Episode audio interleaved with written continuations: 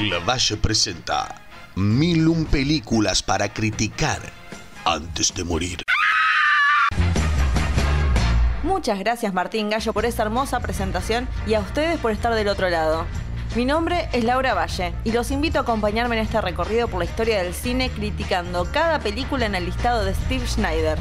No será una tarea fácil, pero sí divertida, mientras recordamos clásicos amados por todos y tal vez, solo tal vez, descubrimos películas que se transformarán en nuestras favoritas. Acompáñenme, empecemos.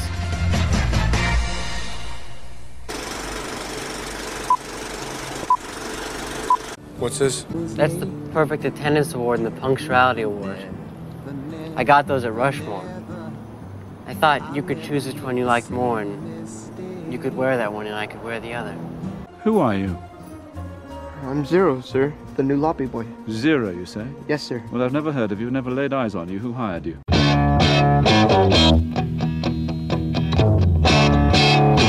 Las películas que veremos hoy tienen un promedio de 90% en Rotten Tomatoes, con un crítico diciendo, aunque aprecio la creatividad, me gustaría tener de vuelta esa hora y 40 de mi vida. Brutal. La extraña relación entre un alumno intelectual y un hombre mayor peleando por el afecto de una maestra viuda.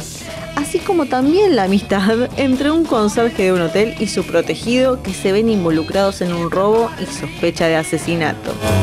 Obviamente estoy hablando de Rushmore del año 1998 y el Gran Hotel Budapest del 2014, ambas dirigidas por el señor el grande Wes Anderson con guion de él, Owen Wilson. Y bueno, el Gran Hotel Budapest está también basada en la historia de Hugo Guinness, inspirado en los escritos de Stephen Zweig, O algo así se puede decir con las actuaciones de Jason Schwartzman, Olivia Williams, Seymour Cassell, Ralph Fiennes, Tony Revolori, Saoirse Ronan, perdón, no lo puedo pronunciar de otra manera, y obviamente el grande, el alto colaborador, el señor Bill Murray. Es bueno cuando descubrís un director que te gusta, revisar su filmografía, especialmente si es corta, y seguir su carrera porque con cada película podés ver cómo marca su personalidad y también poder seguir un rastro de mensajes o, o puntos de vista que le interesan y lo transmite de diferente manera en cada película. Con Wes Anderson es especialmente en el plano visual, porque dentro del grupo de directores autores que tenemos en esta época, creo que él es quien tiene más marcado su estilo estético. Me gusta mucho la idea de que en el listado estén dos películas que serían en cierta medida dos extremos de su filmografía, porque aunque Rushmore no fue su primera película, y quédense tranquilos que voy a recomendar la primera película de Wes Anderson, sí fue la primera que tal vez donde él comenzaba más a dejar su huella más personal. Es en esta película donde tenemos a Max Fisher, que es interpretado por Jason Schwartzman en su primer papel importante. Este chico que desea ser popular en su escuela, que adora su escuela Rushmore, eh, quiere ser apreciado y valorado por sus compañeros por su intelecto, pero no es tan gran estudiante y su único amigo es un pibe llamado Dirk, que es más chico que él. El mayor talento de Max es la escritura y presentar obras teatrales de gran magnitud, lo que hace que la película se divida en fragmentos con una cortina de teatro, algo que seguiría haciendo Anderson en diferentes películas, que es dividir sus historias en fragmentos. Con el comienzo del año escolar, Max conoce a Arman Bloom, que es el padre de compañeros a quien él eh, admira inmediatamente de una charla en el colegio, va a dar una presentación del comienzo del año.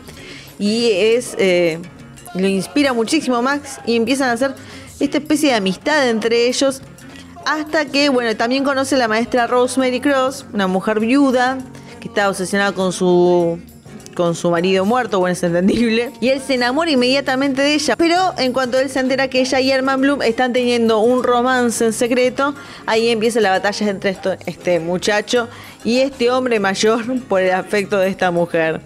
Acá tenemos dos colaboraciones en la carrera de Anderson que se iban a repetir, una primero con Schwartzman, pero más que nada con Bill Murray, que es su gran colaborador. Es más, hasta hace poco se iba a hacer su décima colaboración y Murray tuvo COVID, estoy dándoles un dato de color actual, eh, pero bueno, imagínense, desde Rushmore en adelante que siguen haciendo películas juntos.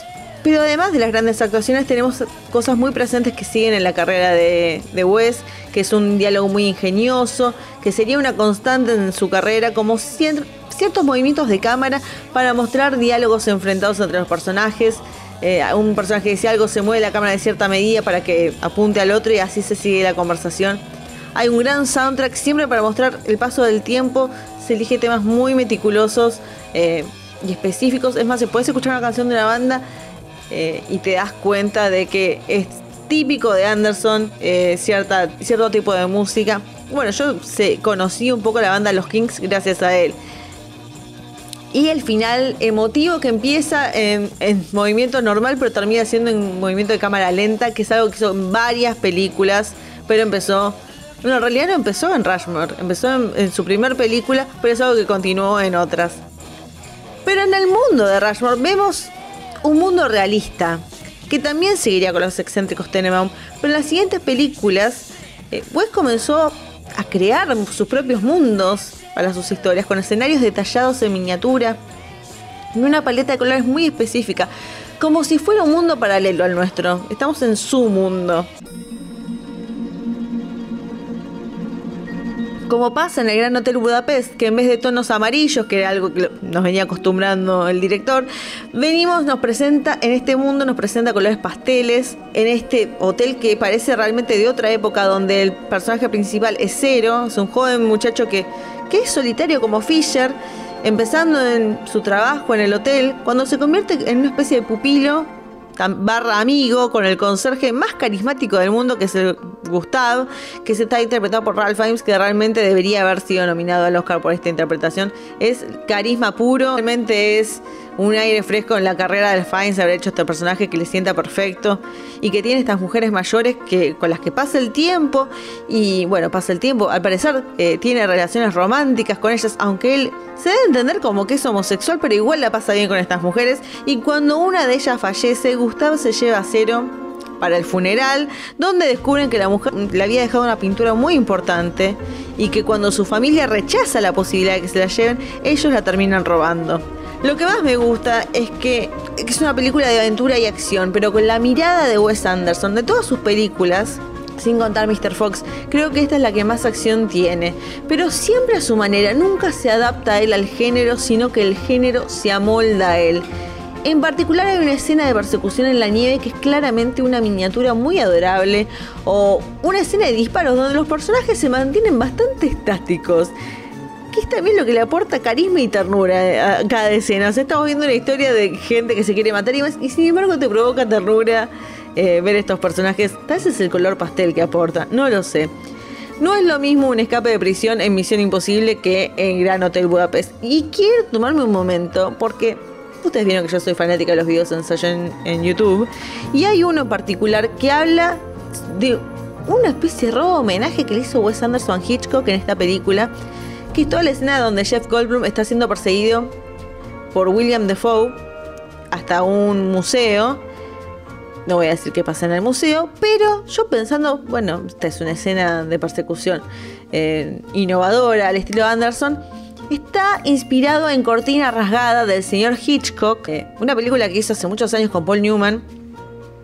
Y te mostraban en ese video ensayo todas las cosas exactas que pasan que al mismo tiempo había pasado en Cortina Rasgada y cómo Wes le encontró la vuelta a varios momentos a llegar al punto en que en Cortina Rasgada pasa algo al final de esa escena y en El Gran Hotel Budapest pasa otra por una decisión que toma el personaje, que es un hermoso robo homenaje porque en sí lo hace suyo. Hay varias escenas donde él juega eh, con cosas diferentes a las que hizo Hitchcock. Y realmente fascinante, así que búsquenlo, Cortina Rasgada y El Gran Hotel Budapest, porque está en YouTube, está disponible para que lo puedan ver y apreciar. Está muy bueno. Si quieren robar, roben bien como hace Anderson, por favor. Y siempre me pregunto si tal vez él se encasilló a sí mismo en un estilo de dirección que esperamos y del cual tal vez él quiera probar. No, no puedan tener idea de la cantidad de veces que me pongo a pensar. Me he puesto a pensar varias veces antes de preparar este programa y, y después de hacerlo también lo voy a pensar. Y digo, tal vez él quiera hacer algo diferente. Tal vez está cansado de hacer todo exactamente eh, simétrico, todo en el centro, todos los mismos colores.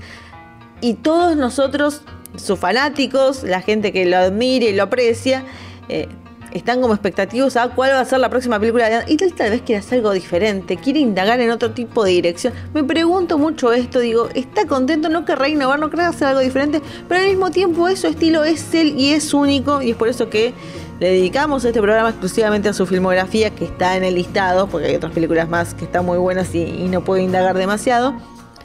Pero bueno, me pregunto esto, ¿ustedes qué opinan? Me gustaría saberlo porque me, preocupo a veces, digo, es hora de tal vez hacer algo diferente. Me encantaría ver una película de terror de Wes Anderson, pero bueno, cosas con las que uno sueña.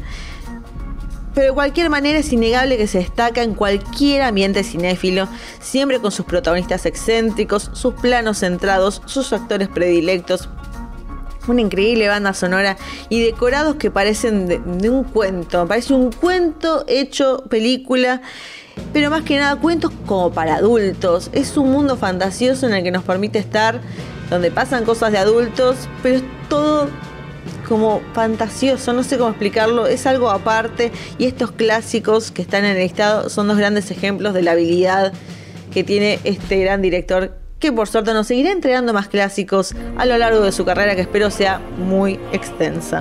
Datos de color. Que decirlo, empecemos con los de Rushmore, que Murray estaba fascinado cuando leyó el guion de Rushmore. Dijo: Quiero actuar con este director, no me importa si me da un dólar, yo voy a ir igual.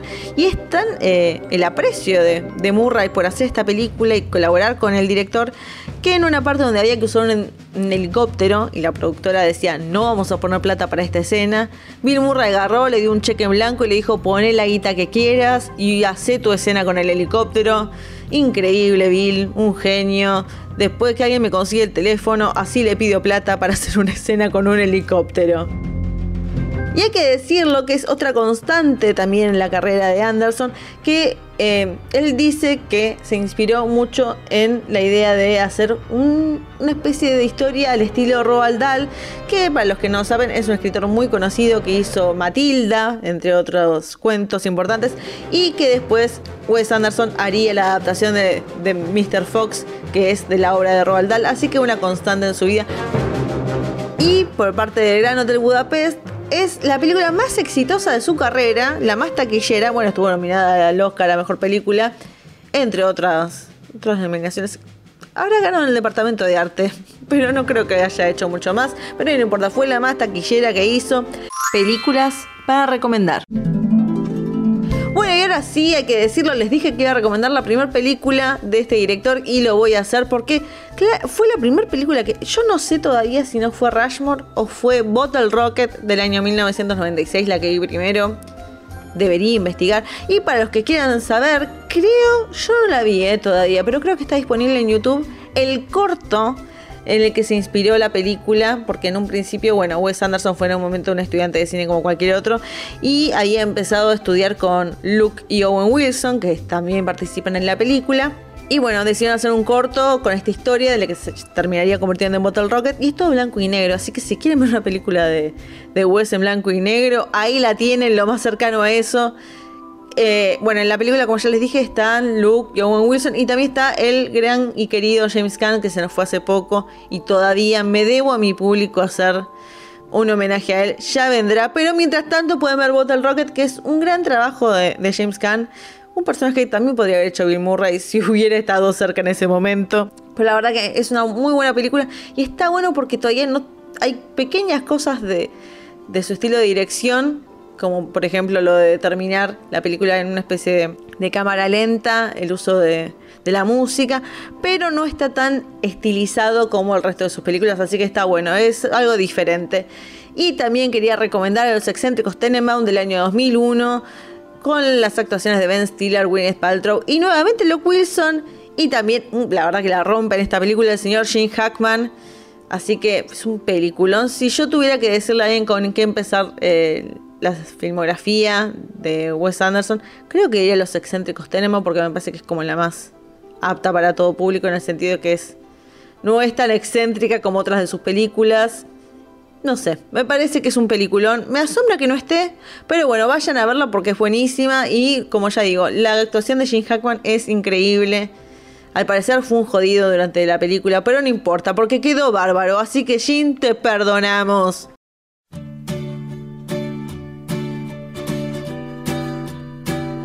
Y así terminamos con las películas números 129 y 130 del listado. Ya llegamos a las 30 de esta segunda temporada increíble. Y finalmente llegamos a Wes Anderson, que también es un director de mucho renombre, que yo quería hablar de su filmografía. Y así como le dimos la bienvenida a esta segunda temporada, le damos la despedida porque no nos quedan más películas de él. Pero qué bueno que estén las que están, qué bueno que puedo recomendar otras y qué bueno que pueden indagar un poco más en la carrera de este director. Me encanta, me fascina, es un mundo maravilloso. Métanse en él, vayan a ver estas películas, valen todas la pena.